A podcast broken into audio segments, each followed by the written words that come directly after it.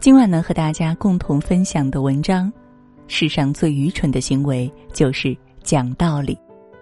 下面呢，我们就一同的来分享。《论语》里讲了这样一个故事：子贡在门口扫地，来了位拜访的客人，访客请教他一年有几季？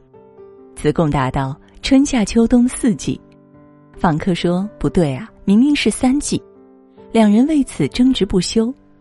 孔子听到争论，跑出来观察了一番，说：“一年确是三季。”那个人听后就高高兴兴的走了。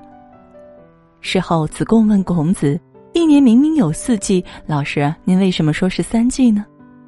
孔子说：“他就是个蚱蜢，生于春季，死于秋季，就没见过冬季。你跟三季人根本解释不清啊！不和三季人讲道理，这就是古人的智慧呀。”说到底，这世上最愚蠢的人就是爱讲道理的人。讲对了人是有的放矢，讲错了人就是对牛弹琴。所以，宁跟明白人吵吵架，绝不跟糊涂人说句话。人生永远离不开这个理儿。生活中永远不要和这三种人讲道理，讲完你就输了。家人不需要讲道理，老话常讲：灯不拨不亮。理不辩不明，人生在世，谁都难逃一个“理”字，但最大的忌讳就是和家人讲道理。主持人马东曾说过关于他母亲的一件事：母亲七十六岁了，最喜欢做的一件事就是关灯，只要没人在，他就第一时间关掉屋里的灯。马东一开始不理解这个习惯，还告诉母亲，灯一直亮着，费不了多少电。经常开关反而会影响灯的使用寿命。母亲每次嘴上应着，可过后还是忍不住关上。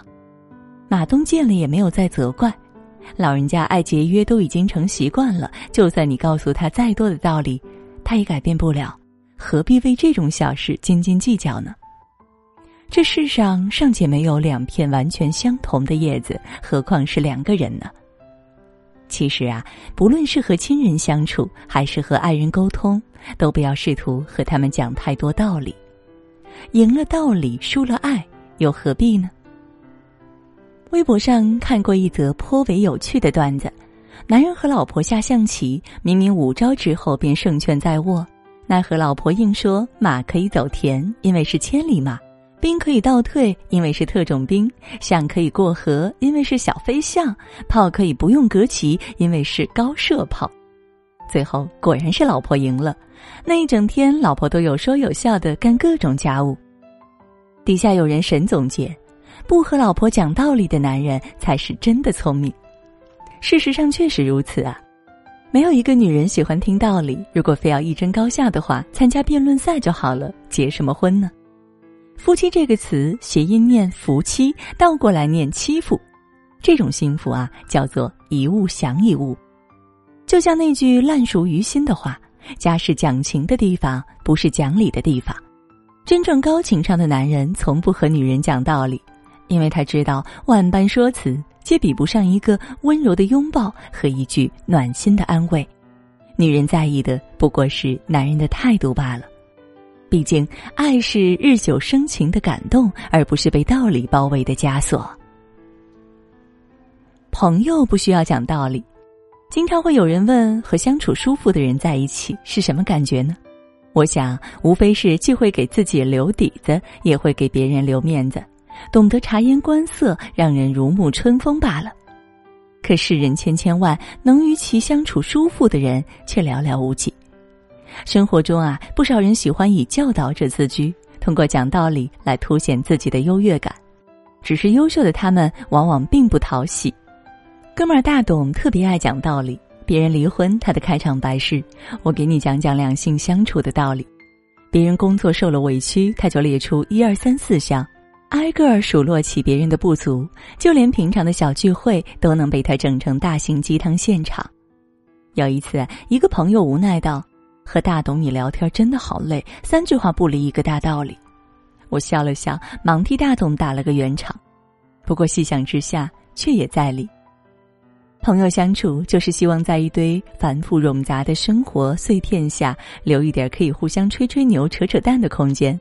如果老是有人动不动就长篇大论，就算说的再有道理，朋友们也不会开心。大家出来是倾诉的，不是出来听你讲课的。任何人也不能指望靠着大道理就能过好这一生。在这世间，本就是个人下雪，个人有个人的隐晦与皎洁。人生低谷的时候，即便是金玉良言，在听的人看来都是鸡肋，因为倾诉的人想要的只是一个安慰而已。用鬼谷子的话说，就是说者听必合于情，意思是想要说服别人，与其讲道理，不如动动真感情。与人交往，我们要像太阳一样发出光和热，而不是想办法去改变别人。让别人感到舒服是一种能力，也是一种。极高的修养。职场不需要讲道理。卢梭曾说：“世上最没用的三种教育方法，就是讲道理、发脾气、刻意感动。”这句话在职场上也很受用。职场上讲道理无可厚非，但不停讲道理的人情商真的很低。一位做管理层的朋友和我讲过这样一件事：他们公司有两个员工，同是设计出身。两人的上司在审美上要求严苛，不是对海报的设计不满意，就是挑剔颜色不够鲜明个性。对此，员工 A 总是不由分说例举一大堆道理，试图说服上司。最后呢，不但没有解决问题，还和上司闹得很不愉快。而员工 B 每次都会把上司的意见记录下来，修改之后再让对方看对比图，原本合适的保留，好的建议就及时修改。员工 B 后来一路做到了产品经理，很多客户指明要跟他合作。都说职场如战场，有人地方就有江湖，而江湖的规矩，首先是解决问题，其次再讲道理。很多人认为职场中不要跟上司讲道理，因为上司永远是对的。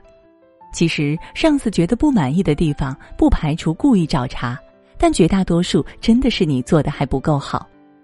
正所谓天下熙熙，皆为利来；天下攘攘，皆为利往。职场本质上就是一个讲利益的地方，不论是上司还是合作伙伴，只有把对方的利益需求满足了，他们才会信任你。相反，只有道理没有利益，再华丽的说辞也会变得毫无价值。就像卡耐基曾说过的：“如果成功有诀窍的话，这个诀窍就在于洞悉他人的立场，并能够同时兼顾自己。”和他人的立场。真正有能力的人不会反复发表自己的意见，也从不拿道理说服别人，而是用实力说话。生活哪有那么多大道理呀？改变不了别人的时候，试着先改变自己。以前听过一句俗话，叫“有理走遍天下，无理寸步难行”。只要你有理，到任何地方都行得通。这句话本身没有错。喜欢讲道理的人也不在少数，但要明白，不是所有的道理都要跟别人讲清楚。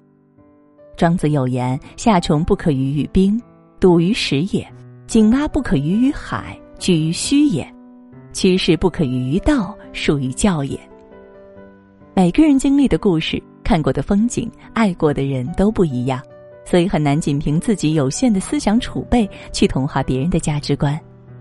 不和家人讲道理，因为有爱，又何必在乎口舌上是否占了上风呢？